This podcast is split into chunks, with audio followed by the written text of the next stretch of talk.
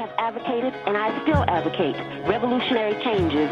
I advocate an end to capitalist exploitation, the abolition of racist policies, the eradication of sexism, and the elimination of political repression. If that is a crime, then I am totally guilty. Hallo, ihr hört Geschichte der kommenden Welten. Der einzige Geschichtspodcast mit Indigo und Sina als Hosts. Herzlich willkommen zurück. Wir machen diesen Podcast und erzählen von linker Geschichte und wir nennen das Ganze Geschichte der kommenden, oh Gott. Das Sina hat sich neu. das heute nicht aufgeschrieben. Normalerweise habe ich hier immer meinen Skripttext stehen, damit es immer schön gleich klingt, dass die Leute sich dran gewöhnen. Ah, okay, das mache ich immer falsch. Ja, vielleicht ist es ja aber auch nervig, ich weiß es nicht. Ist es besser, immer die gleiche Formulierung zu haben oder was anderes? Schreibt's in die Kommentare. Vor allem habe ich immer Angst, dass ich aus Versehen den, äh, den Intro-Text sage von einem Podcast, den ich sehr gerne höre, Geschichten aus der Geschichte, die uns ja auch in unserem Konzept auf jeden Fall inspiriert haben. Aber dann denke ich immer, jetzt können wir, kann ich ja nicht auch noch deren Intro-Text kopieren. Ja, aber wir heißen ja auch nicht. Wie heißen die? Richard und Daniel. Daniel. Deswegen ist es nicht ganz so verwirrend. Ja, stimmt, aber wir sind, wir machen auch. Wir immer erzählen so, uns auch nämlich jetzt. Kannst du nochmal ansetzen? Ah ja, weil ich kann ich kann es auch in deren Stil eigentlich machen, als kleine Hommage. Äh, ähm, ihr hört Geschichte der kommenden Welten. Wir erzählen uns hier jede zweite Woche eine Geschichte aus der linken Geschichte. und zwar immer abwechselnd und immer so, dass die eine nie weiß, was die andere ihr erzählen wird. Das heißt, heute habe ich einen Ausschnitt aus linker emanzipatorische Geschichte für Sina mitgebracht und Sina weiß noch nicht, worüber ich heute reden werde. Aber bevor ich anfange, davon zu erzählen, wollen wir erstmal richtig, richtig doll Danke sagen. Yes. Es ist nämlich Mitte Februar, aber wir haben schon alles Geld gesammelt, was wir brauchen, um die Kosten zu decken, um ein Jahr Geschichte der kommenden Welten zu produzieren. Wuhu. Und zwar dank euch. Yes, es haben fast 60 Leute was gespendet. Danke euch dafür. Das ist mega schön, dass das so geklappt hat direkt. Und mich hat das echt auch so berührt, weil es so viele Leute waren, die auch zum Teil so kleine Beträge gespendet haben, aber es ist mhm. ja irgendwie, ja, hat mir einfach gezeigt, dass ja, viele Leute gerne diesen Podcast hören und das hat mich auf jeden Fall berührt. Vielen Dank dafür. Oh yes, und auch viele Namen, die man auch nicht kannte. Ja, ich kannte die meisten nicht. Worum wird's denn heute gehen, Indigo? Um zu erzählen, worum es heute geht, ähm, würde ich erstmal einen äh, Schwenker machen zu einem aktuellen Anlass. Und zwar hat sich ja am Montag der rassistische Anschlag gejährt, bei dem in Hanau ein Rechtsextremer mit rassistischem Motiv neun Menschen ermordet hat. Der Anschlag hat sich am Montag zum vierten Mal gejährt und die Angehörigen, die sich als Initiative 19. Februar zusammengetan haben, haben viel geleistet, um das Verbrechen aufzuklären, das Versagen der Behörden sichtbar zu machen und vor allem um dafür zu sorgen, dass den Ermordeten erinnert wird. Und auch in dieser Folge wird es um rassistische Gewalt und um Widerstand dagegen gehen. Deswegen gleich zu Beginn der Hinweis, überlegt euch, was ihr braucht, um gerade gut weiterhören zu können. Diese Folge beginnt am 20. April 1989, als Neonazis in Westdeutschland dazu aufrufen, Hitlers Geburtstag zu feiern, indem sie dazu aufrufen, migrantische Kieze zu besuchen und dort Ausländer anzugreifen. In Berliner Vierteln wie Kreuzberg, Wedding oder Neukölln haben viele Angst, denn diese Drohungen stehen nicht im luftleeren Raum. Es mehren sich nicht nur rechtsextreme Parolen an den Häuserwändern, sondern auch Gewalttaten. Eine besonders verstörende, Rechtsextreme Hooligans hatten in Charlottenburg ein Baby aus einem Kinderwagen gerissen und mit ihm Fußball gespielt. Viele Menschen, die von Rassismus betroffen sind, versuchen also am 20. April 1989, wenn möglich, zu Hause zu bleiben und bringen ihre Kinder nicht in die Kita. Doch nicht alle reagieren mit Angst auf die Bedrohung. Hunderte migrantische Jugendliche patrouillieren die Straßen ihrer Kieze um Nazi-Angriffe zu verhindern. Ihre Botschaft an die Neonazis? Kommt doch. Wir warten auf euch. Das ist die Geburtsstunde von Antifa Gençlik. Gençlik bedeutet mm. Jugend auf Türkisch und Antifa Gençlik war Anfang der 90er eine Antifa-Gruppe, vor allem in West-Berlin, die migrantische Jugendliche organisiert hat gegen Neonazis. Hast du schon mal von Antifa Genschlik gehört? Auf jeden Fall. Habe ich auch auf meiner Themenliste. Ah, dann bin ich dir mal zuvor gekommen. Krass, dass wir doch mal ein selbes Thema gewählt hatten. Ja. Cool. Also, aber auch nicht überraschend, weil die ja, also krass. Also ich habe auch, ich habe noch nicht so viel dazu recherchiert. Also ich freue mich voll, jetzt von dir noch mehr zu hören. Aber ja, die sind auf jeden Fall ganz schön krass gewesen. Und ich, also ich glaube, ich habe zum ersten Mal in kurdischen Kontexten von ihnen gehört. Also das ist ja jetzt auch keine Geschichte, die, glaube ich, so unter weißen deutschen Linken so super bekannt ist. Ähm, oder vielleicht auch doch, keine Ahnung, aber äh, genau, ich kenne es auf jeden Fall von kurdischen, kurdischen FreundInnen. Ja, kann ich mir gut vorstellen. Es wurde ja auch viel von türkisch-kurdischen Migrantinnen, die haben die gegründet. Ja. Mhm. Ich würde zuerst mal ein bisschen auf die Hintergründe eingehen. Und dafür beginne ich ähm, nach dem Zweiten Weltkrieg in der BRD mit der sogenannten Ausländerpolitik. Die bestand ja vor allem daraus, äh, Menschen aus dem Süden Europas und später aus der Türkei als sogenannte Gastarbeiterinnen nach Deutschland zu bringen, damit sie dort als billige Arbeitskräfte den Wirtschaftswachstum von Deutschland ankurbeln konnten. Und die deutsche Gesellschaft wollte diese Menschen aber eben vor allem als billige Arbeitskräfte, als Gäste und nicht als Menschen, die sich in Deutschland ein Leben aufbauen. Aber es ist auch wichtig zu betonen, dass es gegen diese Zustände von Seiten der sogenannten Gastarbeiterinnen auch immer Widerstand gab. Ein richtig interessantes Beispiel dafür sind zum Beispiel die wilden Streiks bei Ford in den, mhm. in den 70ern. Aber dazu vielleicht mehr in einer anderen Folge. Mal gucken, wer von uns beiden da schneller ist.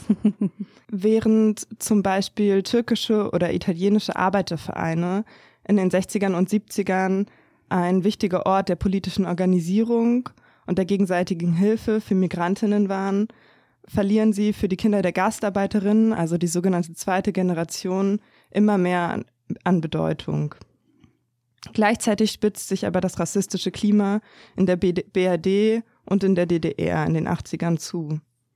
In der BRD hängt es damit zusammen, dass im Gegensatz zum Wirtschaftsboom der unmittelbaren Nachkriegszeit jetzt infolge der Ölkrise die Wirtschaft schwächelt und die Arbeitslosigkeit zunimmt. Und dieses Problem will die Politik mit Rassismus lösen, indem sie propagiert, dass Ausländer, vor allem Türken, das Land verlassen sollen. So war es erklärtes Ziel von Kohl, der 1982 Bundeskanzler wurde, die Anzahl der in Deutschland lebenden Türken um 50 Prozent zu verringern. Und die rassistische Stimmung im ganzen Land nimmt in diesem politischen Kontext an Fahrt auf. In den 80ern kommen neben Gastarbeiterinnen auch zunehmend Geflüchtete von außerhalb Europas nach Deutschland. Darunter sind auch Zehntausende linke Aktivistinnen aus der Türkei, die vor dem Militärputsch fliehen und Asyl suchen in der BRD. Viele von ihnen haben viel politische Erfahrung und sind auch in Deutschland weiter politisch aktiv.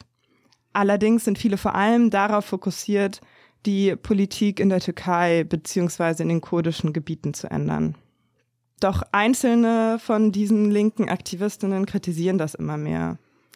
Weil man von Deutschland aus nicht die Revolution in der Türkei vorantreiben könne und weil auch die Zustände für Migrantinnen in Deutschland eine Organisierung immer notwendiger machen, solle man beginnen, sich hier zu organisieren, in den eigenen migrantischen Vierteln und anhand der Interessen, die Migrantinnen in Deutschland haben, statt an heimatorientierten Themen. Und einige der Aktivistinnen, die diese Auffassung teilen, gründen schließlich die Antifa Genschlik. Antifa Genschlik, Genschlik heißt Jugend auf Türkisch. Und sie machen das auch, weil eben diese heimatorientierten Themen immer weniger Jugendliche mobilisieren können. Viele von diesen Jugendlichen haben nämlich nicht mehr viel Bezug zu den Geburtsländern ihrer Eltern. Aber auch keinen deutschen Pass, keine Aussicht auf Wahlrecht und oft gehen sie sogar auf separierte Schulen. Dann kommt im November 1989 zum Mauerfall und die rassistischen Verhältnisse in Deutschland spitzen sich brutal zu. Es gibt in migrantischen Kreisen zu der Zeit ein Sprichwort, was das ganz gut verdeutlicht, nämlich die Mauer ist auf uns gefallen. In dem neuen einheitsdeutschen nationalen Taumel ist kein Platz mehr für sogenannte Ausländerinnen. Und die anti-linke Stimmung nach dem Zerfall der Sowjetunion bietet Nährboden für rechte Ideologien. Es folgen zahlreiche rechtsextreme Ausschreitungen, Brandanschläge und Morde. Zum Teil mit reger Beteiligung von Anwohnerinnen, wie in Hoyerswerda 1991 und in Rostock-Lichtenhagen 1992. Die Politik reagiert darauf nicht, indem sie die Betroffenen schützt, sondern indem sie die Überlebenden der Ausschreitungen direkt abschiebt. Außerdem reagiert sie, indem 1990 das Ausländergesetz verschärft wird und so die Rechte von Menschen, die seit Jahrzehnten in Deutschland leben, aber keine deutsche Staatsbürgerschaft haben, massiv eingeschränkt werden. Und schließlich wird 1993 das im Grundgesetz verankerte Recht auf Asyl de facto abgeschafft bzw. stark eingeschränkt. In vielen Ortschaften, vor allem in der ostdeutschen Provinz, machen Neonazis Jagd auf alle, die sie für Ausländer halten oder auch für obdachlos, schwul, jüdisch, links und so weiter. Ortschaften werden zu ausländerfreien Zonen erklärt, in denen Neonazis den öffentlichen Raum beherrschen. Dass aber Neonazis auch versucht haben, den öffentlichen Raum in westdeutschen Großstädten zu erobern dass dort Anfang der 80er und zu Beginn der 90er Jahre Neonazis migrantische Kieze besuchten, besuchten und mordeten und öffentlich Präsenz zeigten. Ein Beispiel für einen solchen Mord ist der an Ufuk Sahin 1998 in Westberlin. Aber auch, dass sie einfach ja den öffentlichen Raum für sich beanspruchten, Menschen bespuckten und beleidigten. Das war mir tatsächlich eher neu. Und ich wusste vor allem auch nicht, dass es vor allem migrantischen Jugendlichen, die sich militant gegen diese Nazis verteidigten, zu verdanken ist, dass heute in kaum westdeutschen Großstädten Neonazis den öffentlichen Raum beherrschen. Und darum geht es in dieser heutigen Podcast-Folge. Um die Gruppe Antifa Genschlik, aber auch um die spontane Rebellion von migrantischen Jugendlichen Anfang der 90er.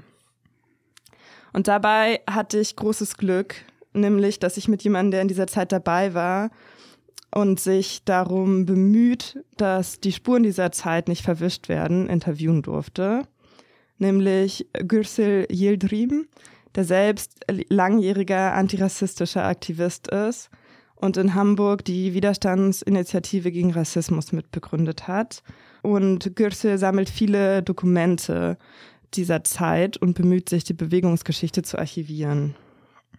Krass. Und mit dem hast du ein Interview geführt für heute. Genau. Und ich habe das auch dabei oder Ausschnitte davon.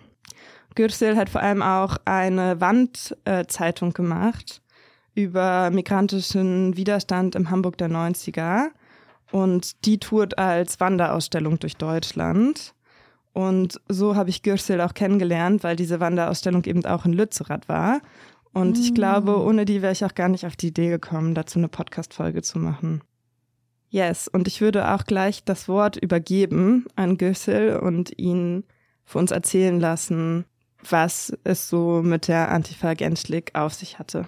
Also die zugespitzte Umstände nach dem Mauerfall Anfang der 90er Jahre radikalisierte viele Jugendliche, also aus den zwei Generationen, wo ich auch dazu gehöre, äh, zwar auf der Grundlage der äh, Selbstorganisierung, Selbstverteidigung gegen Nazis formierten sich äh, unterschiedliche Gruppierungen. Und Antifa Genschik war die bekannteste unter den selbstorganisierten Gruppen in den 90er Jahren und lieferte auch ein Beispiel dafür, wie antifaschistische, migrantische, selbstorganisierte Widerstand aussehen kann. Also Antifa-Genstik war vorrangig auf der Straße mit den Jugendlichen unterwegs und nicht so in den in geschlossenen Räumen, wie es heute oft der Fall ist, wo über Rassismuserfahrung und so weiter geredet wird, wenn migrantische POCs zusammenkommen, sage ich mal so. Und sie besucht, sie suchten natürlich Bündnisse unter, aus den Reihen der Communities äh, und, und von, von Migranten. Und ja, die äh, Genstik, also Vergenstik richtet sich vorrangig an die Jugendliche.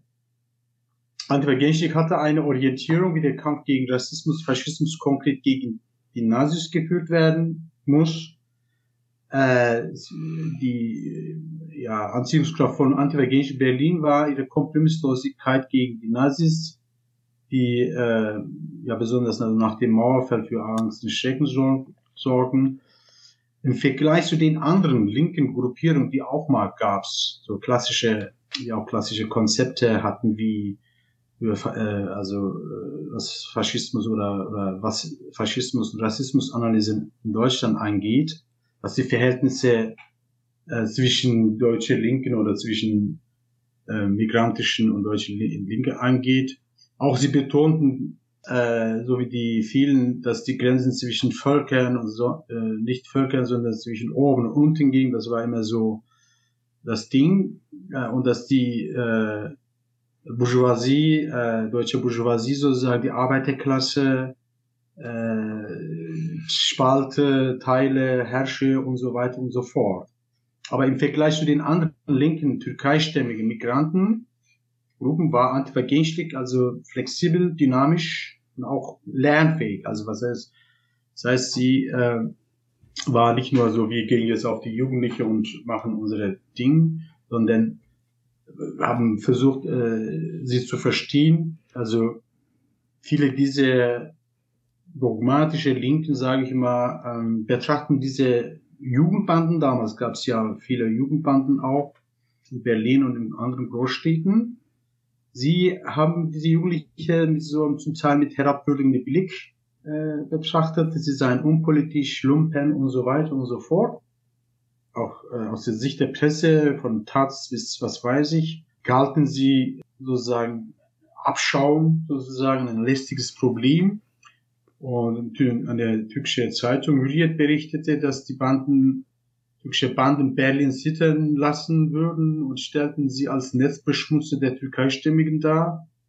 Andere äh, mahnten die, ja, wohin gehen denn diese jugendliche Kreuzberger Jugend und was haben diese Kinder bei den Protesten zu tun und so weiter. Und Im Gegensatz zu den anderen hat Antifa-Gençlik, Antifa-Gençlik hat da eine äh, Zeitschrift herausgegeben, Antifaschistische Haberbültene, ließ dann die Mitglieder dieser Berliner Jugendbanden zu Wort kommen, die ihre Sicht der Dinge erklärten, so. Also, Antifaschist gab diese Jugendband eine Stimme, eine Plattform, diese, äh, Antifaschist, äh, Haberbulletin, also Nachrichtenbulletin so, und setzte damit auch andere Maßstäbe im Vergleich zu den anderen Gruppen und die Gruppe, also Antifaschist, genoss natürlich unter den Jugendlichen Vertrauen, weil sie sozusagen äh, sich äh, da angesprochen fühlten, ernst genommen fühlten. Die Gruppe Antifa-Gegenstieg versuchte zwischen den Jugendlichen zu vermitteln, beziehungsweise also es, es gab ja die Banden, die auch rivalisierende und, und sie versuchten sozusagen mit Partys, äh, wie, wo viele Jugendliche zusammenkommen und äh, gemeinsame Aktionen sozusagen eine ja, eine, eine antifaschistische Bündnis zu schaffen, also die dann sozusagen die gemeinsame Feind ins Blickfeld nahmen, also die Glatzen und nicht äh, immer untereinander äh, sich gegenseitig bekämpfen. Also für Genstrick war ja so der Kampf gegen die Nazis von unten anzunehmen, heißt, hieß auch, dass äh, auch den Blick auf die Jugendbanden zu richten, die ebenfalls, also auf ihre Art und Weise militant gegen die Nazis vorgingen, sich aber auch äh, reibten so, auch rivalisierende Konkurrenten. Antifa Genschik versuchte sozusagen die vorhandene Kräfte so von unten zu bündeln. Es ist, es gibt nicht solche Beispiele heute, glaube ich, oder danach. Ja, stimmt, dass na, natürlich die Antifa Genschik war, die die Nazi-Terror so als vorrangige Herausforderung angenommen hat. erklärte den Kampf gegen die Nazis im Aktionsfeld und äh, war dann dabei, die Straßen von Berlin U-Bahn, also auch mit diesen Jugendbanden zusammen, nazifrei zu machen. Und der neue Name des Widerstands hieß der 20. April, also als Reaktion darauf, als die Nazis ankündigten, Hitlers Geburtstag, äh, Hitlers Geburtstag Ortschaften zu besuchen, äh, antwortete die äh, ATG komm, wir warten auf euch. Also eine Herangehensweise, was unter den Jugendlichen ermutigende Atmosphäre schaffte, als äh, so Angst und Schrecken, wie manchmal so erzählt wird, überall herrschte Angst und so weiter und so fort. Das stimmt nicht. Wenn man so ein bisschen die Geschichte, auch die Widerstandgeschichte im Blick hat oder weiß, dass es nicht überall so war, dass immer nur Angst und was weiß ich hatten. Ne? Sau beeindruckend.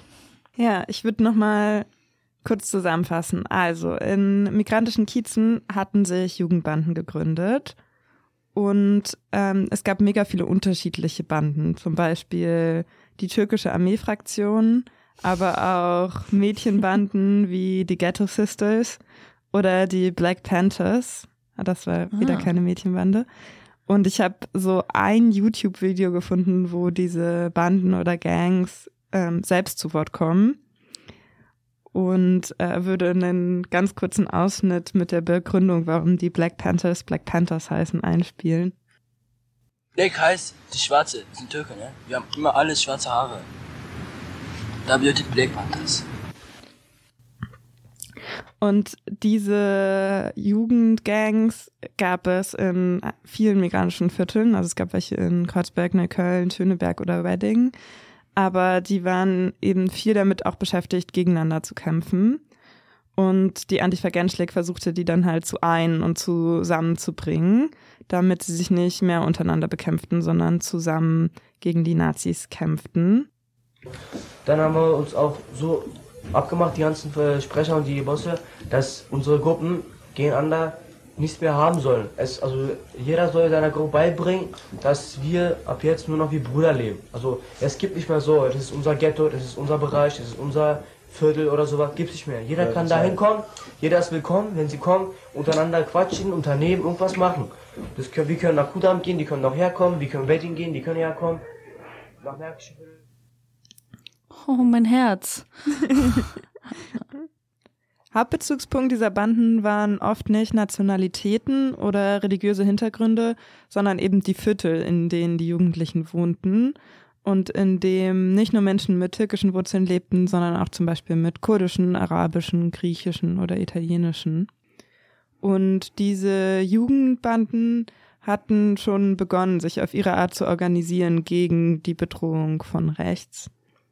Trotzdem haben sowohl etablierte Linke als auch viele türkische und kurdische Organisationen eben auf die hinabgesehen und hielten sie für unpolitisch, für Lumpen oder Kleinkriminelle.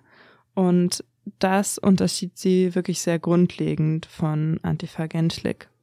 Es gab ja so Kriminalisierung gegen die Banden und der Spruch von Antifa Genschlik war, der Spruch zum Beispiel war, äh, çetelere selam tipe kurmaya devam. Also was sinngemäß bedeutet, wir grüßen die Banden, weiter mit den Banden gründen sozusagen. Und solche Sprüche lösen natürlich positive ähm, Gefühle bei den Banden. Wenn du so als herabwürdigen, als krimineller Abschaum oder so beschimpft bist, dann hatte das natürlich auch Wirkung. Hm. Kannst du das nochmal wiederholen, was das übersetzt hieß? Wir grüßen die Banden? Wir begrüßen die Banden, gründet mehr Banden. Gründet mehr Banden, ah, nice. das habe ich nicht verstanden. Äh, ich habe ein Bild dir auch noch mitgebracht. Hm. Ist das ein Flyer? Das ist ein Flyer von der Antifa Genschlik, ja. Ich will mal vorlesen, was da drauf mhm. steht. Weg mit den alten und neuen, in Anführungsstrichen, Ausländergesetzen. Die Grenze verläuft nicht zwischen den Völkern, sondern zwischen oben und unten. Antifaschist Genschlik. Und äh, vor allem diese Figur unten links auf dem Flyer. Hast du die schon mal gesehen? Weißt du, wer das ist? Ist das Handala? Nee, das ist Arni.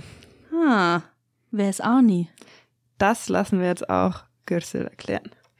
Dann hat er also auch jenseits von religiösen und Nationalitäten auch eine Figur, mit der migrantische Jugend sich community-übergreifend identifizieren konnte. ich weiß nicht, ob das kennst, Avni, der Junge, der äh, Hakenkreuz mit Baseballschläge kaputt schlägt und mit Füßen tritt und so weiter. Und das war sozusagen eine Figur, der äh, über Berlin hinaus eine Anziehungskraft hatte, also ein antifaschistisches Symbol. Auch äh, in Hamburg, Frankfurt, ging auch noch nach Holland und so weiter. Ja, das fand ich auch mega interessant, dass sich das so verbreitet hat, dieses Symbol. Aber die Frage ist ja so ein bisschen, wie hat sich das eigentlich verbreitet? Mhm. Weil wir sind ja Anfang der 90er.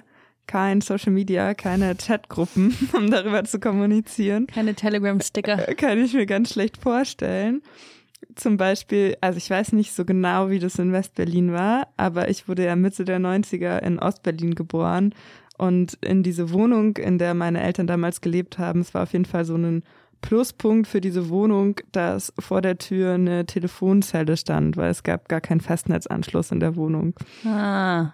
Also, wie eigentlich kommunizieren? Und ähm, das hat Gürsel eigentlich auch schon angerissen. Es gab nämlich Zeitschriften, und viele migrantische Gruppen brachten ihre eigenen Zeitschriften raus. Und die von Antifa Genschlik hieß Antifa Haber Bulletin und lag dem Antifa Infoblatt bei. Ich habe dir auch ein Bild von einem Cover von einer Ausgabe von dieser Zeitschrift mitgebracht. Hm. Ah ja, da ist dann nochmal größer drauf. Da steht ja auch Arni. Und, das, und dann ist da ein türkischer Slogan, I guess. Naziler Defolun, was heißt das? Nazis raus. Nice. Und dann Antifa-Genschlik. Zwei D-Mark. Ja, das wurde auch deutschlandweit in Infoläden und linken Räumen verkauft. Mhm. Und dazu, was da so drin stand und wie die Menschen ähm, angesprochen wurden über diese Zeitschrift, hören wir nochmal Gürsel. Ja, die Sprache der Antifa-Genschlik war eigenwillig, also es war einfach. Es gab äh, auch Zeitschriften als Forum und Kommunikationsmittel in verschiedenen Städten wie Dialog in Frankfurt oder auch Initiativ Berlin, meistens von der zweiten Generation äh, herausgegeben wurde. Wir hatten in Hamburg die Jugendzeitschrift Passamak und in Berlin gab es ja die Antifaschist Habeck Bulletine von Antifaschist Genschlik herausgegeben. Äh, in Antifa Genschlik gab es ja was ich eben erzählte von Arni-Geschichten, also diese Figur. Und die migrantische Jugendliche konnten auch mit dieser Anti-Geschichten in den Darstellungen so der Antifa-Genschlik-Zeitschrift identifizieren. Agni war eine Figur, das ist auch wichtig, weil wie kommen sie auf Avni und warum war denn Avni auch gleich okay, den kennen wir auch, also Avni kannten viele natürlich, Avni war eine bekannte Figur aus der Türkei der 70er Jahre, also wo auch antifaschistischer Widerstand ziemlich stark war, wo, wo viele Kämpfe zwischen linke Gruppierungen und graue Wölfen und so weiter. Und diese Figur war dann sozusagen eine Kind der 70er, äh, den alle so kannten. Und die haben dann sozusagen diese Figur nach Berlin geholt als Hilfe für antifaschistische Widerstand sozusagen. Und äh, in dem ähm, Anti-Bulletin gab es Geschichten äh, von Agni, wo es um Ausländerpolitik gegen Nazi, Nazis und so weiter ging. Also alles, was denn sozusagen migrantische Bevölkerung beziehungsweise auch vor allem Jugendliche auch beschäftigte. Ja, da waren Geschichten, also Nazis machen Jagd auf Ausländer und wie reagiert Avni auf seine Art und Weise auf die Nazis so. Also mit Avni hatten hat er äh, Antoine Genstick eine Figur geschaffen, wo die Jugendlichen sich äh, damit identifizieren konnten, eine Identifikationsfigur hatten. Und sie hatten eine leichte Sprache, wenn man so die Antifa Genschik Haberbültene liest, wie sie Jugendliche angesprochen haben, gegen die Nazis mobilisierten. Äh, Antifa Genschik appelliert an die Jugendliche, es gibt ein Spiel, in diesem Spiel der Nazis sollten wir nicht von Tribünen zuschauen, sondern auch wir die andere Seite, die migrantische Jugendliche sozusagen als Mannschaft auf das Spielfeld gehen. Es ist so eine einfache Sprache, so kommt die, es gibt die eine Mannschaft sozusagen, die Nazis und wir die Gegenseite und äh, also wenn du das mit dem mit der Sprache der heutige People of Colors und so weiter Vergleich, wo viel von Empowern und Ermächtigung und so weiter sprechen, glaube ich, also glaube ich nicht, dass man mit dieser Sprache genau diese Jugendliche erreicht, die Antifa Genstieg versucht hat zu erreichen. Also meistens die deklassierten und äh, von der Mehrheitsgesellschaft als Kriminelle und so weiter betrachtete Jugendlichen. Also da ist eine andere Sprache gewesen. Neben der Herausgabe von dieser Zeitschrift und auch dem Organisieren von Partys und gemeinsamen Veranstaltungen stand, äh, wie Güssel auch schon erwähnt hat, im Mittelpunkt der Aktivitäten die Selbstverteidigung gegen Nazis. Und dafür wurde zum Beispiel in den eigenen Kiezen patrouilliert. Aber es gehörte auch zur politischen Praxis, zum Beispiel als Gruppe in Berlin S-Bahn zu fahren, weil damals Neonazis S-Bahn gefahren sind und Menschen, die sie ja für Ausländer hielten, einfach aus den fahrenden Waggons geschubst haben zum Beispiel. Und deswegen war es eine Praxis, S-Bahn zu fahren und das eben zu verhindern und die Nazis aus den S-Bahnen zu bekommen. Oder auch gemeinsam zum Alexanderplatz zu fahren, also nach Ostberlin und dort die Nazis äh, zu vertreiben.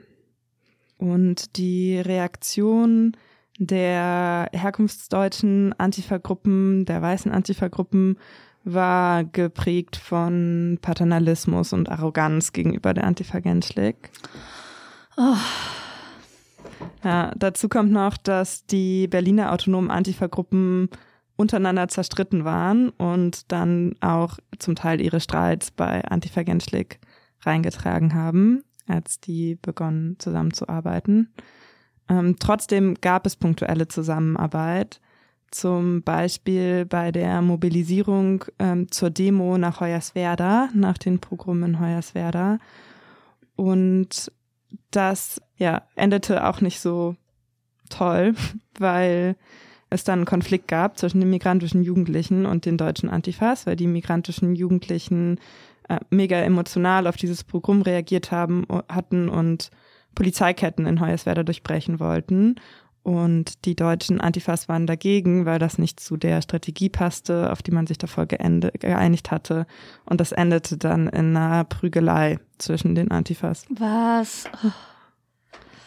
Nach diesem Vorfall in Hoyerswerda gab es auf jeden Fall viele Diskussionen in der Antifa-Szene in Berlin.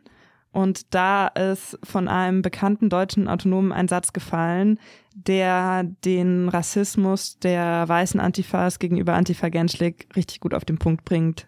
Nämlich, wir brauchen euren Mut, ihr braucht unsere Intelligenz. Oh, was?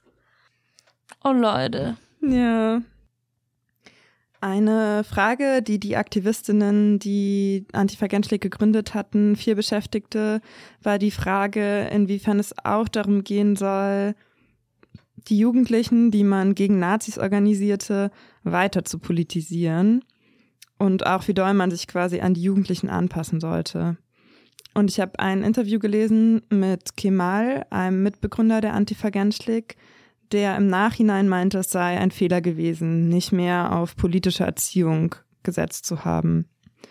Und ich habe ein Zitat mitgebracht ähm, von dem aus diesem Interview und würde dich mal kurz bitten, das vorzulesen. Es gab keine linke Erziehung. Wir haben uns darauf beschränkt, sie emotional anzusprechen, mit ihnen Aktionen zu machen, gemeinsam auf der Straße zu sein. Darüber hinaus gab es nichts. Aktionismus ohne politische Erziehung ist niemals sinnvoll. Und ich habe dann auch äh, Gürsel gefragt, ob er das auch als Problem sieht oder da auch genau so ein Problem beschreiben würde. Und das war seine Antwort dazu. Also, sage ich mal so, ich, äh, es ist nicht so einfach mit klassischen politisch korrekten Maßstäben Erwartungen an migrantische Jugendliche, die kriminell und so weiter, ungebildet und so weiter äh, gesehen werden. Also ich kann dazu nicht viel sagen, was, was innerhalb der Gruppe lief mit den Ansprüchen von politischer Erziehung und nach welchen Maßstaben so beurteilt wird. Aber ich weiß, dass das natürlich, äh, wir hatten ja auch hier Diskussionen nach Mölln-Solling, wo wir viel mit Jugendlichen unterwegs waren. Da äh, gab es tatsächlich Diskussionen mit, also mit, mit Freundinnen, wie sagen, wir wollen mit dieser Machos nichts zu tun haben, sind zu äh, matschig und so weiter und so fort. Und wir haben denen gesagt, wir männliche, okay, ihr wollt nicht damit zu tun haben, aber wir wollen damit zu tun haben, so. Politische Erziehung findet nicht von heute auf morgen statt. Es ist auch ein Prozess, eine kritische Subjektwerdungsprozess sozusagen, was nach bestimmten Maßstäben so die Erwartungen auch von vielen weißen Linken angeht. Es braucht Zeit. Also wir wissen, wir wissen ja von den Diskussionen auch, äh, die ein bisschen lief, äh, war für antivergängliche Geschlechterverhältnisse, also auch in den äh, an, an in der Zeitschriften und so weiter, Sexismus, Machismus, auch andere Themen wie Nationalismus unter den Jugendlichen, äh, Thema. Also die, aber die Jugendlichen, die Antivergänglich politisieren wollen, kann man nicht mit weisen Westen aus ihrem sozialen Umfeld. Also sie haben ja ihre äh, soziale Umfeld, sind nationalistisch. Teilweise haben sie ihre Brüder graue Wölfen oder keine Ahnung wer. Also politische Erziehung, also finde ich, ist eine große Herausforderung äh, Antisemitismus, Sexismus, alles Mögliche. Also die Leute sind nicht irgendwie gleich von heute Morgen auf morgen äh, mit den Ansprüchen oder Maßstäben oder so. Sie haben, ja, sie haben erstmal in erster Linie eine existenzielle Frage für sie. Äh, na, es ist morgen, wie äh, reagieren wir darauf? Also daraus entsteht nicht automatisch gleich äh, nächste äh, Tagesordnung, wie schaffen wir die andere Herrschaftsformen ab und wie, wir, äh, wie schaffen wir aus uns selbst als eine macht- und herrschaftsfreie äh, Individuen. Also das ist Illusion. Also viele Leute, die sich denn diese Schuhe anziehen oder sich so da und dort, äh, na, also es ist sehr kompliziert. Ich gehe zum Beispiel nicht davon aus, dass äh, bei den emanzipatorischen oder Antifas oder was weiß ich, die Ansprüche, nicht sexist zu sein, nicht rassistisch zu sein, also tatsächlich auch möglich ist einfach, ja. Wir profilieren von den Privilegien dieser Gesellschaft sozusagen. Ich als Mann, der andere als weiße Deutsche und so weiter. Natürlich kommt es darauf an, dass man darüber bewusst ist und sich in eigenen Verhältnissen vor allem äh, nicht die Macht- und Herrschaftsverhältnisse reproduziert. Aber so einfach ist das nicht. Krass spannend. Ja. Hm. Und ich glaube, das ist ja auch so eine, eine Frage, die einem andauernd beschäftigt in mhm. politischer Arbeit. Also wie doll man emanzipatorische Ansprüche auch an Subjekte richten soll oder halt versuchen soll, möglichst viele Menschen anhand ihrer konkreten Interessen zu organisieren. Ja. Kannst du nochmal wiederholen, von wem das Zitat vorher war, dass der Aktionismus ohne politische Bildung nicht, nichts, oder wie war das Zitat nochmal? Nicht, dass es nichts bringt, aber. Ähm, Aktionismus ohne politische Erziehung ist niemals sinnvoll, war ah, Teil von mhm. dem Zitat. Und das äh, ist von Kemal, der ist einer der Mitbegründer von Antifa Genschlik gewesen und hat später an der Aranka dieses Interview gegeben. Ah, mhm. Ja, oh Mann, mir sind da sehr, sehr viele Sachen durch den Kopf gegangen, während er geredet hat, auf jeden Fall. Hm, ich habe mich ein Stück weit auch ertappt gefühlt, weil ich auch sehr schnell, wenn rumgemackert wird, Ciao sage. Ähm, es hat sich auch verändert, glaube ich, so im Laufe meiner äh, politischen Karriere, dass ich wieder offener bin, mich da auch drauf einzulassen. Ich glaube, da habe ich auch viel von der kurdischen Frauenbewegung gelernt, muss ich sagen. Hm, zu sagen, ja, das so, wir haben halt cis-männliche Genossen, die sich da noch nicht reflektiert haben. Das liegt an der Sozialisierung und das ist auch mit unserer Aufgabe, denen beim Reflektieren zu helfen und so. Und das habe ich, glaube ich, aus einem aus einer feministischen Sozialisierung hier ähm, habe ich das eher abgelehnt, zu sagen, ja, jetzt muss ich auch noch euch erziehen oder was. Ich bin noch nicht eure Mama liegt auch ein Wert drin, ne? Wahrscheinlich liegt die Wahrheit wie so oft irgendwo dazwischen. ich fand das ganz cool, dass Gürsel erzählt hat, dass sie so diese Diskussion mit den Genossinnen hatten und die waren, mhm. hey, wir wollen damit nichts zu tun haben und die waren so, ja, okay, wir wollen aber was damit zu tun haben und das finde ich, glaube ich, eigentlich einen guten Punkt. Also, weil wenn man das ernst meint mit Flinters sollen sich nicht damit auseinandersetzen müssen, dann müssen es ja die anderen Männer. Mhm. Voll. Und man kann sich ja aufteilen. Ne? Also es, es kann ja sein, dass ich gerade in einer Lebensphase bin, wo ich darauf gar keinen Bock habe und dann ähm, bin ich nur in feministischen Kreisen unterwegs und du machst so lange Reflexionsarbeit mit den Cis-Männern. Und das Ganze lässt sich ja auf Rassismus auch anwenden. Ne? Also äh, es gibt halt Zeiten für autonome Organisierungen, eigenständige Organisierungen, wo man sagt, boah, ey, dieser ständige ähm, Alltagsrassismus oder Rassismus, der mir selbst von weißen Linken begegnet, gar keinen Bock mehr mit denen zusammenzuarbeiten. Ähm, und dann gibt's wieder Phasen, wo man ja sich der sich dem gibt, äh, sich das gibt und Bildungsarbeit auch macht. Ja. Worum ich ja extrem dankbar und froh bin. Ne, das ist also ja. Ja, aber ja, total interessante Frage, mit welchen Ansprüchen man eigentlich an die Leute rangeht, die man organisieren will. Mhm. Also wenn man es nochmal auf die feministische Bewegung bezieht, ich glaube auch, dass ganz viele Frauen, die man eigentlich ansprechen will und mitnehmen will, diesen Ansprüchen nicht gerecht werden oder sie das Gefühl haben, dass sie diesen Ansprüchen nicht gerecht werden und deswegen Mhm. gar nicht sich angesprochen fühlen von Voll. der feministischen Bewegung, die eigentlich für sie da ist. Es gibt eine Feministin, die da bei mir einen Schalter umgelegt hat, Roxanne Gay, The Bad Feminist. Also ich glaube, die hat einen so einen, so einen TED-Talk, der dann viral gegangen ist, gehalten, dass sie ja eine schlechte Feministin ist, weil sie hört ja auch äh, Lieder mit sexistischen Texten und ähm, sie kümmert sich gerne und so und also ganz und aber hat das halt so pointiert, dass es so ein absurdes eine absurde Vorstellung ist eigentlich, dass man dann denkt, das sind alles so hohe Ideale, da komme ich niemals ran. Und das, das ist ein Problem, so ein Perfektionismus oder so ein Purismus, der auch viel zu stark aufs Individuum schaut, wie du dich verhältst und welche Begriffe du benutzt, statt das als was Strukturelles zu sehen. Ne? Das Ja. wäre so Teil meiner Analyse, dass es natürlich mit Individualismus zusammenhängt. Mit einem, ja, ne, ich muss jetzt individuell alle Herrschaftssysteme und Diskriminierungssysteme auf der Welt verstehen und äh, mich perfekt verhalten. Und das, also, that's not the way. Und es wird vor allem auch nicht funktionieren. Ja. Also ich finde, ne, es, es ist auch wichtig, sich individuell zu reflektieren und so weiter, aber ja. Ich glaube, es ist dann halt tatsächlich die Frage, wie man einen kollektiven Raum schafft, in dem auch individuelle Veränderung vorangetrieben wird.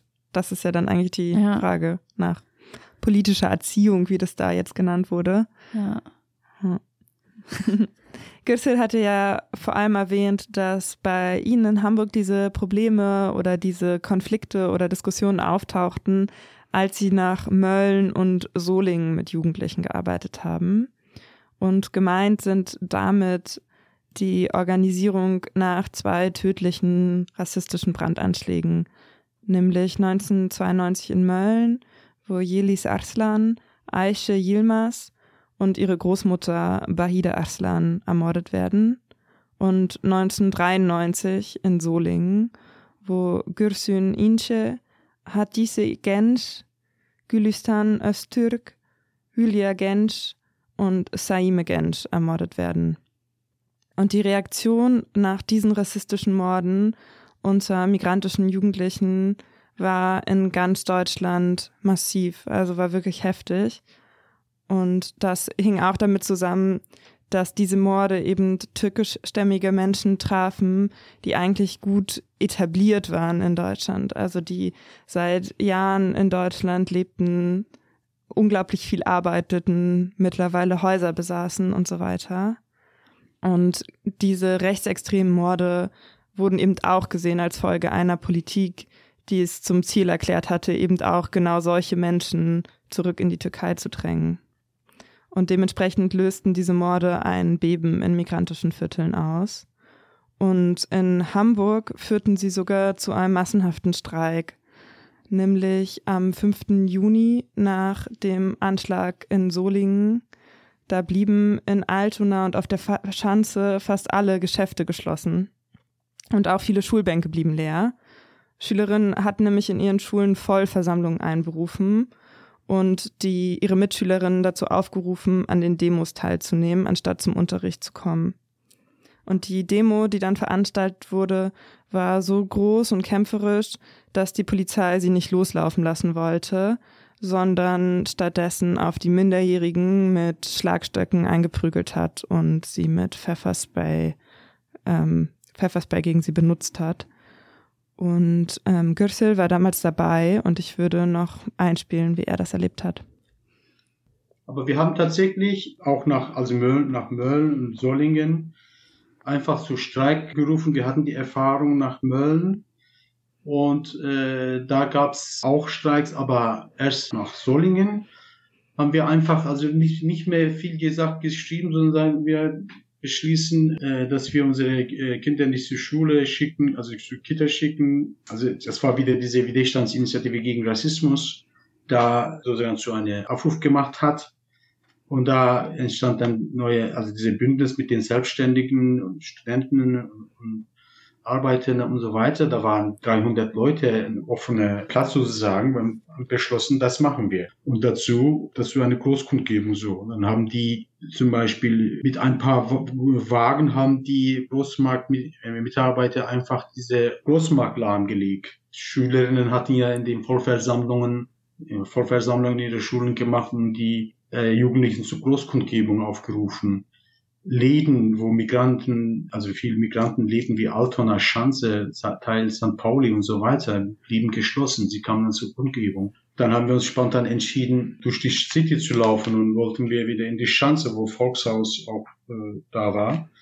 Und die haben äh, irgendwann mal gesagt, ja, jetzt reicht. Und die haben wahrscheinlich geahnt, da könnte was passieren. Ja, uns nicht gelassen und haben gesagt, ja, wir werden da bis dahin, wo wir dann unsere äh, Abschlusskundgebung machen wollten, hin. Und daraufhin haben sie dann mit Schlagstücken richtig äh, ja, attackiert und dann sind die Jugendlichen auseinandergegangen und so weiter. Als wir der Rest, und ich war oben auf dem Wagen, habe viel Fotos gemacht. Und als wir dann in der Schanze waren, war schon Barrikaden und alles Mögliche. Die haben schnell darauf reagiert.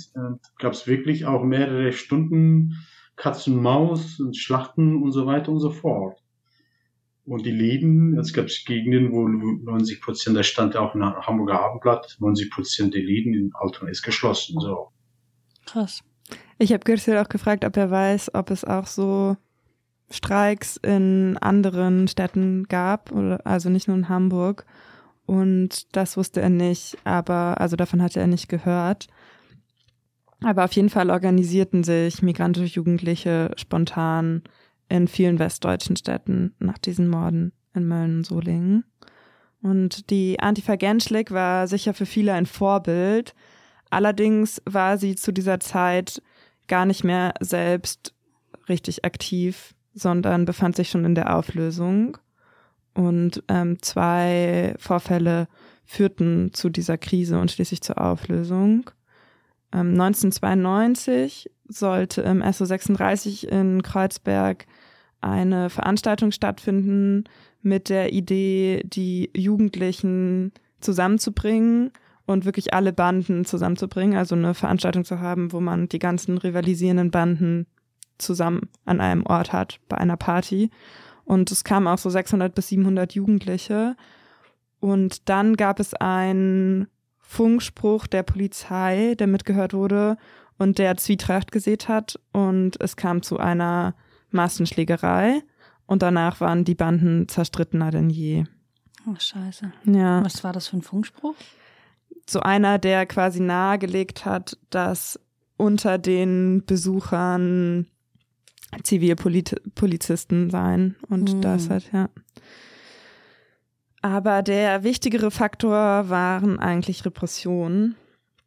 Im April 1992 kommt es nämlich zu einem Vorfall, als Antifas ähm, in Neukölln in einem chinesischen Restaurant Nazi-Funktionäre, die dort Essen vertreiben wollen. Und diese spontane Aktion eskaliert und dabei kommt ein rechtsextremer Politiker um, nämlich Gerhard Keindl, der stirbt bei dem Angriff durch Messerstiche. Und danach gibt es halt Repressionen gegen Antifa Genschlik und mehrere Mitglieder sitzen im Gefängnis. Ich habe einen Ausschnitt aus einem Fernsehinterview gefunden von Ali, einem Mitglied von Antifa Genschlik, der sich zu dem Vorfall äußert. Es ist so, dass es uns gegen uns gibt es ja Gewalt. Oder gegen uns gibt es ja äh, Angriffe. Wir können ja nicht alles hinnehmen. Das bedeutet, wir müssen gegen Gewalt dastehen oder uns wehren. Und während der uns werden, müssen wir alle Mittel durchsetzen. Es ist aber, diese Mittel soll nie jemand liegen bleiben. Und das ist nicht Ziel von uns. Und ich sage so offen auch, keiner Antifaschist verbindet Gewalt gerne. Und das war jetzt Ali, hattest du gesagt, der dann in den Knast gegangen ist? Nee, das war ein Mitglied von Antifa Genschlik, der nicht im Knast saß. Okay. Es Na- sind ja auch welche untergetaucht zum Teil, ne? Genau, der Hauptbeschuldigte in dem Prozess ist untergetaucht und wurde auch nie gefasst quasi. Ja, der von dem wahrscheinlich die Messerstiche ausgingen. Weißt du noch, wie der hieß? Cengiz oder Ah, so? ja, ich genau. weiß leider nicht, Hm. wie es wie es Ja. ausgesprochen wird. Ja, tatsächlich ist das die Geschichte, die ich vor allem kannte von Antifa Genschlik, was ja so beschissen ist auch. Ne? Also du hast vorhin vorgelesen, wie viele migrantische Menschen ermordet wurden von Nazis über die ganze Zeit und der eine Mord von einem Fascho durch so ne, eine Selbstverteidigungsstruktur von migrantischen Jugendlichen. Das ist dann das Hauptding, was man von denen gehört hat. Aber das ist halt, ja, ich, also ich freue mich wirklich über all die Dinge, die du mir jetzt noch erzählt hast, was da noch alles ähm, eine Rolle gespielt hat. Und ja, Ja, das stimmt. man das, muss wirklich nochmal betonen, was das für eine Gewalt gegen migrantische Menschen die ganze Zeit war. Ja. 1994 finden die Gerichtsverfahren gegen die Mitglieder von Antifa Genschlik statt. Und gleichzeitig gibt es Solidaritätsaktionen. Und außerdem organisieren sich auch überall in Deutschland Migrantinnen weiter gegen Rassismus und unterstützen dabei zum Beispiel auch Kämpfe von Geflüchteten. Und dazu hören wir jetzt nochmal Gürsel. Wir hatten im Volkshaus, in, in Hamburg hatten wir einen Verein, Volkshaus der Türkei. Das war für uns so die Begegnungsort und Basis für politische Aktivitäten, ein zentraler Ort für selbstorganisierten Widerstand in, in Hamburg gegen Rassismus. Und wir hatten schon äh, Anfang 90er eine Initiative namens Widerstandsinitiative gegen Rassismus gegründet, die sich also gegen die zugespitzte Lage reagierte, also gegen rassistische Attacken der Nazis. Und aber auch auf die selbstorganisierten Kämpfe von Flüchtlingen reagierte, also sich mit den Geflüchteten solidarisierte, die sich gegen Abschiebung und Verteilung nach Ostdeutschland, damals war Thema Zwangsumverteilung nach, nach Ostdeutschland in der Tagesordnung. Und Flüchtlinge reagierten mit unterschiedlichen Widerstandsformen ja, wir hatten dann sozusagen auch Teile, also von der, nicht direkt jetzt mit der Widerstandsinitiative gegen Rassismus, der eine zentrale Rolle spielte, wenn es, wenn es darum ging, selbstorganisierte Kräfte zu bündeln. War ein Teil von uns, so jungen, äh, junge Generationen hatten, wir hatten natürlich auch Kontakt mit Antifa Genstieg, genauso mit äh, anderen Gruppen, die sich da und dort selbstorganisiert formierten. Ja, und dann als, als Mitglieder von Advergenstick dann im Gefängnis, im Knast in U-Haft waren, organisierten wir, also sie waren nicht mehr da, organisierten wir gemeinsam mit anderen selbstorganisierten Gruppen eine bundesweite Demo in der Tradition von Antifa-Genstick, der 20. April, Widerstands gegen den rassistischen Terror. Also 1994 übernahmen andere Gruppen das Erbe von Antifa Genschlik und verjagten Nazis, die Hitlers Geburtstag feiern wollten, von den Straßen Berlins. 1993, also ein Jahr zuvor, reagierte, wie anfangs schon angerissen, auch die schwarz-gelbe Bundesregierung mit Unterstützung der SPD auf den Naziterror. Und zwar nicht mit einem besseren Schutz für Menschen, die von Rassismus betroffen sind, sondern mit der de facto Abschaffung des Rechts auf Asyls, beziehungsweise einer extremen Einschränkung dieses Rechts. Der Satz, politisch Verfolgte genießen Asylrecht, stand im Grundgesetz als Konsequenz aus der NS-Zeit. 1993 wurde das mit dem sogenannten Asylkompromiss extrem eingeschränkt und so Regelungen wie die nach vermeintlich sicheren Herkunftsländern oder der Pflicht, den Asylantrag in dem ersten sicheren Land, was man betritt, zu stellen, stammen aus dieser Zeit. Obwohl also die rassistischen Politiken, aber auch die rassistischen Morde weitergingen, flaute die Revolte der migrantischen Jugendlichen Mitte der 90er ab. Und ich habe äh, Gürsel gefragt, was er als Gründe dafür sieht. Also die Reaktionen nach, nach Mölln und Sollingen waren heftig. So, das kann man überhaupt nicht vergleichen, was, was danach dann so passierte. Das waren ja auch andere Umstände. Also die, die, die rebellische Spuren von, von dieser Zeit wurde schnell verwischt. Da gibt's mehrere Faktoren natürlich. Was hat denn dazu beigetragen, dass diese sich radikalisierende äh, Jugendliche sozusagen plötzlich irgendwann äh, die Atem ausging und so weiter. Also dafür haben äh, einerseits also türkisch-kurdische Communities gesorgt, muss man ganz offen sagen. Die etablierte Communities wollten mit Deutschland keine Ärger haben holten ihre Jugendliche von der Straße weg. Sie waren vielmehr mit Forderungen kultureller Anerkennung, rechtliche Gleichstellung, also auf von politischer Ebene doppelte Staatsbürgerschaft und so weiter war Thema. Also sie haben äh, türkische Staat und ihre Außenposten in Form von etablierten türkischen Verbänden, also auch die kurdische Bewegung versuchten, ihre Jugendliche an sich zu binden. Also das bedeutete dann die heimatorientierte Politik anzubieten, also was bis, sich bis heute fortsetzt. Zudem gab es natürlich äh, die Ausländerpolitik wurde ein bisschen geändert. Also die Ausländerpolitik zielte dann darauf, dass die Radikalisierung der Jugendlichen über Integrationsprojekte sozusagen zurückzudrehen. Dafür wurden unter anderem ethnisch, nationalisch, religiös orientierte Strukturen, also ausländische, ausländische Vereine damals mit Ressourcen gefördert, was die was die nationalisch-religiöse Tendenzen ähm, der Jugendlichen stärkte also wo die Jugendlichen Anfang der 90er Jahre ihre Zugehörigkeit über den, über den Viertel, also wo sie lebten sozusagen, äh, und über die definierten und so auch gemischte Multikulti-Banden gegen die Nazis gründen. Also es sind Identitätspolitiken, die kann man nicht einfach beiseite lassen. Wie viele Seiten diese äh, identitätspolitische Ansätze auch von, von deutscher Regierung so als äh, Ausländerpolitik gefördert wurde. Also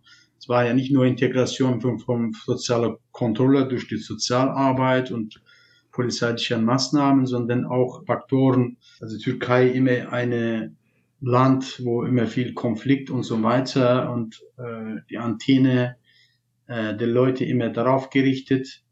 Also wenn du mich dann so, so fragst, also was sind eigentlich die mehrheitlich die Subjektpositionen von Migrantinnen, dass man die Jugendlichen beiseite, das ist eine Subjektposition, eine langdistanznationalistische Subjektposition. Also die sind viel mit den Herkunftsländern auch nach fünfte, vierte Generation beschäftigt oder beeinflusst, als sie sich mit den Verhältnissen hier beschäftigen. Ne? Also und natürlich die Bindungspolitik, also es gibt ja inzwischen jede Partei, das hat sich auch im Laufe der Zeit gezeigt, alle Parteien öffneten sich es gab dann sozusagen äh, Repräsentant, die erste war ja Cem Özdemir, mir gab es Hakkı Keskin und so weiter und so fort.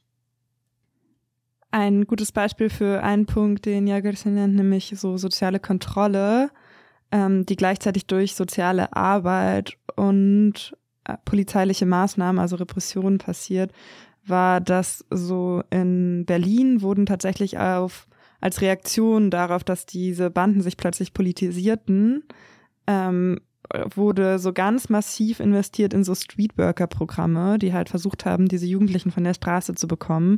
Und zum Beispiel wurden so Flyer verteilt, auf den stand, kommt nicht zum 1. Mai, sondern kommt zu dieser und jener Fete. Und das ist auch bis heute noch so ein Ding in Berlin, dass quasi der Senat jetzt am 1. Mai immer dieses Maifest äh, organisiert, um quasi diese, die Demos, die 1. Mai-Demos zu demobilisieren. Krass, das habe ich noch nie gehört. Ich meine, ich komme auch vom Dorf, aber okay, abgefahren. Mhm.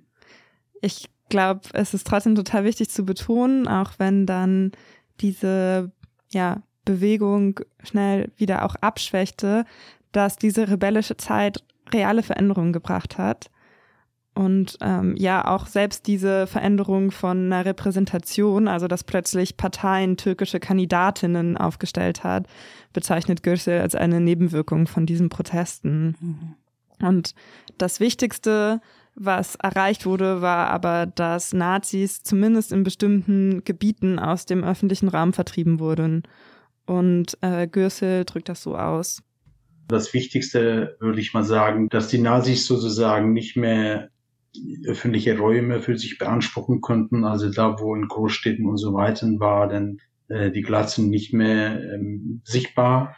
Sie haben ein Selbstbewusstsein sozusagen, eine, eine, eine, eine angestaute Energie wurde ja freigesetzt. Sie haben gesehen, gelernt, dass sie nicht einfach den Verhältnissen ausgeliefert sind. Die nächste Generation, äh, wir waren ja nicht mehr so still wie viele ihre, wie viele Eltern sozusagen. Gastarbeitergeneration, möglich unauffällig zu sein oder sowas, das war nicht mehr so der Fall, sondern wir haben schon natürlich äh, gezeigt, dass wir nicht handlungsunfähig sind. Genau, also einerseits mhm. die Nazis aus dem öffentlichen Raum vertreiben, andererseits eine Entwicklung von Selbstbewusstsein und sich Sachen nicht mehr gefallen lassen. Und ich fand das mit diesem öffentlichen Raum tatsächlich mega spannend, weil ich ja in Friedrichshain in Ostberlin aufgewachsen bin. Und da gab es dann irgendwann so, also als ich auch schon ein bisschen älter war, war es irgendwie so klar aufgeteilt. Also in Friedrichshain kann man sich meistens, kann man sich bewegen, ohne auf Nazis zu treffen. Am Alexanderplatz auch, was ja damals anscheinend voll umkämpft war. Wenn man nach Lichtenberg weiter rausfährt, wird schon kritisch und in Hellersdorf muss man aufpassen.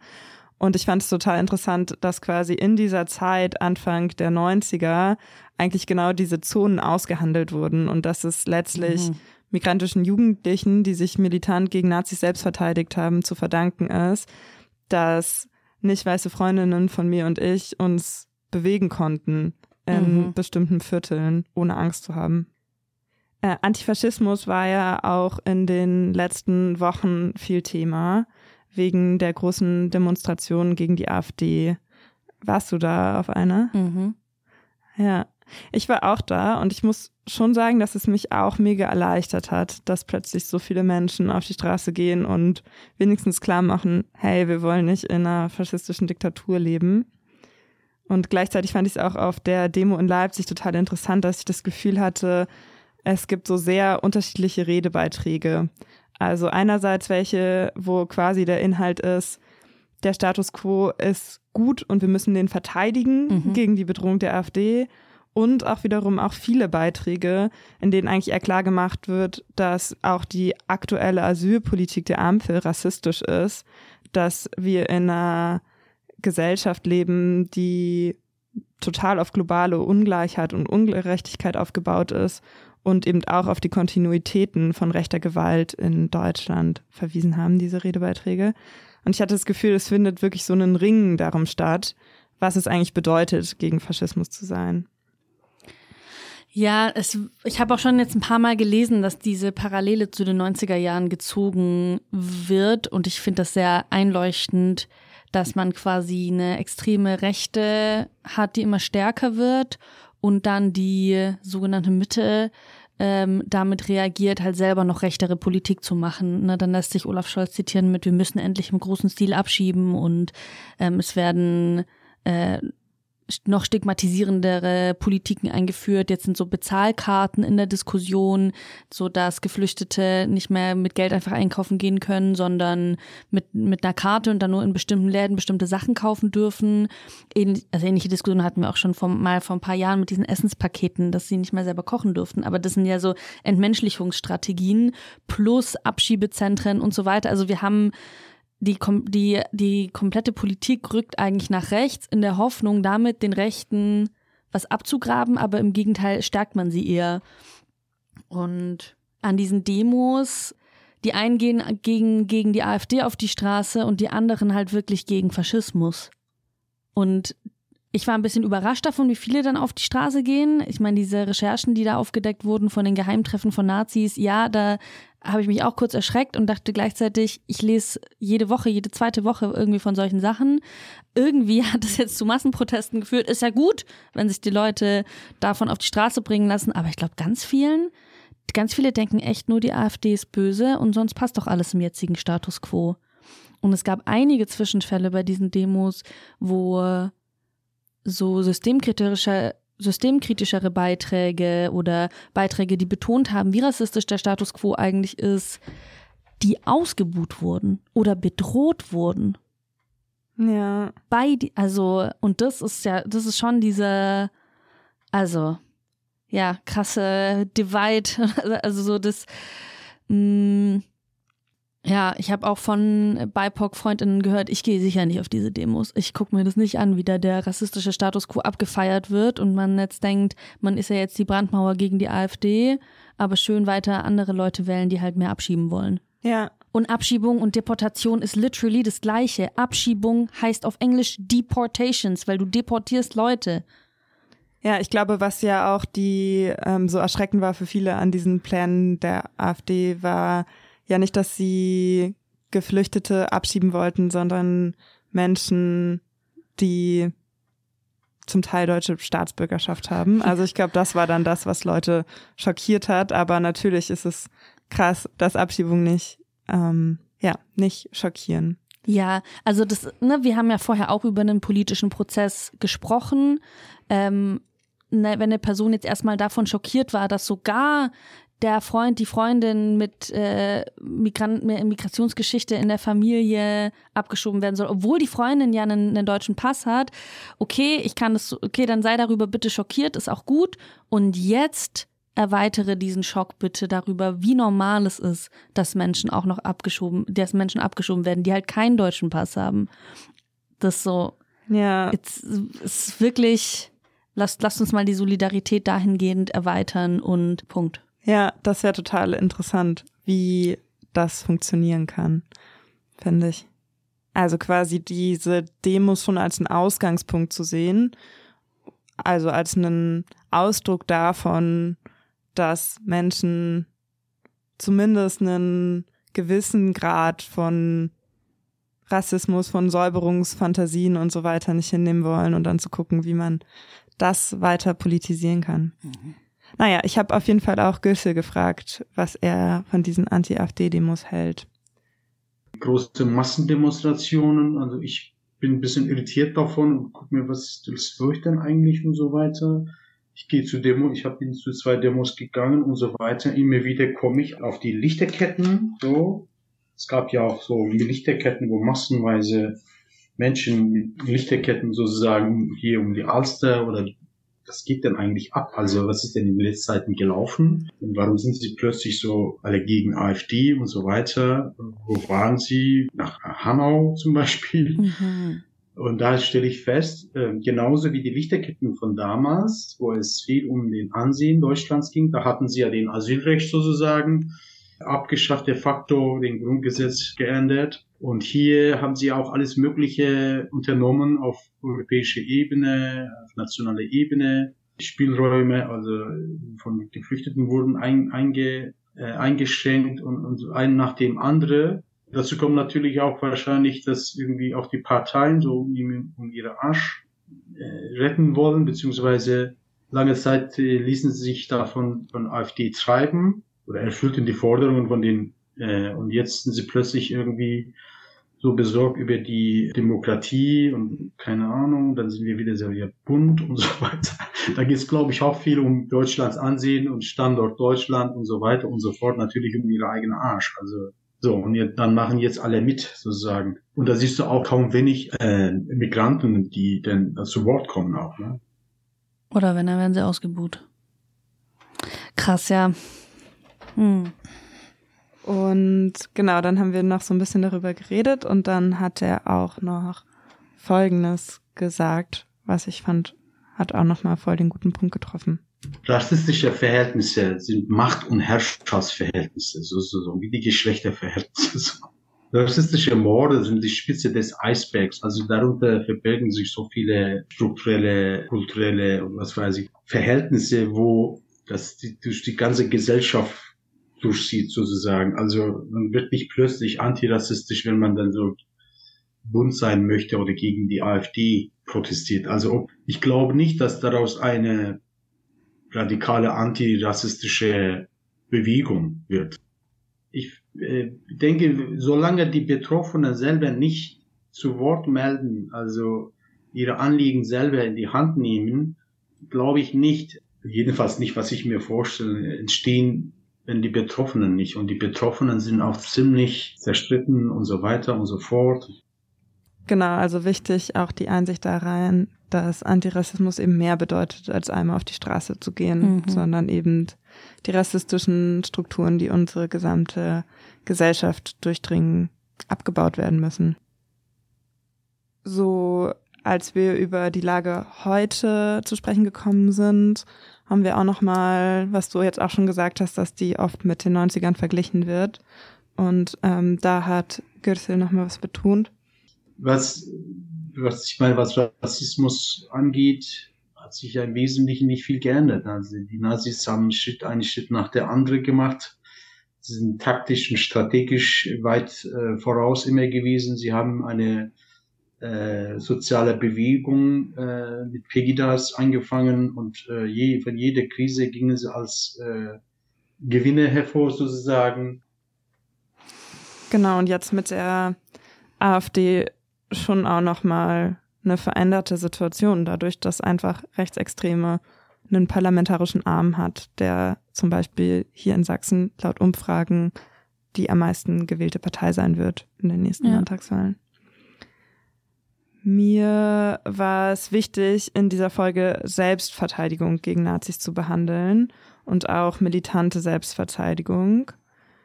Und spätestens seit der Aufdeckung von diesen Deportationsplänen von der AfD sollte jetzt eigentlich allen klar sein, für was diese Partei steht.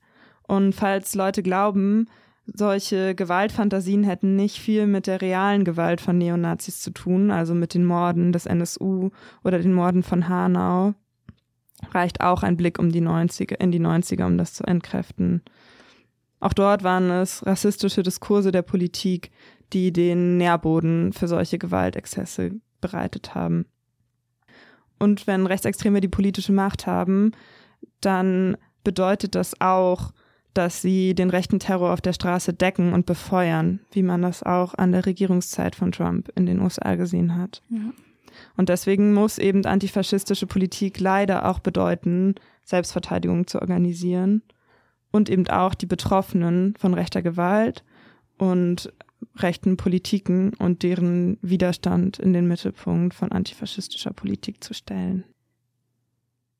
Ich finde es sehr beeindruckend zu hören, wie stark migrantische Selbstorganisierung da verändert hat, wie, es in Städten aussieht, ne, wie du es auch beschrieben hast, dass da Neonazis sich auch dann nicht mehr reingetraut haben in manche Viertel. Das ist ja ein riesiger Erfolg. Und und gleichzeitig glaube ich, ist es schon so, dass viele weiße Menschen in Deutschland das nicht so richtig gecheckt haben, was da eigentlich alles passiert ist und war irgendwann irgendwie weit weg davon. Ich meine, ich habe vorher schon erzählt, ich komme ich komm vom Dorf, da ist eh noch mal Und auch aus Westdeutschland, ne? und auch aus Westdeutschland, ja, da ähm, ist es auch, keine Ahnung, habe ich manchmal das Gefühl, kommen politische Debatten noch weniger an.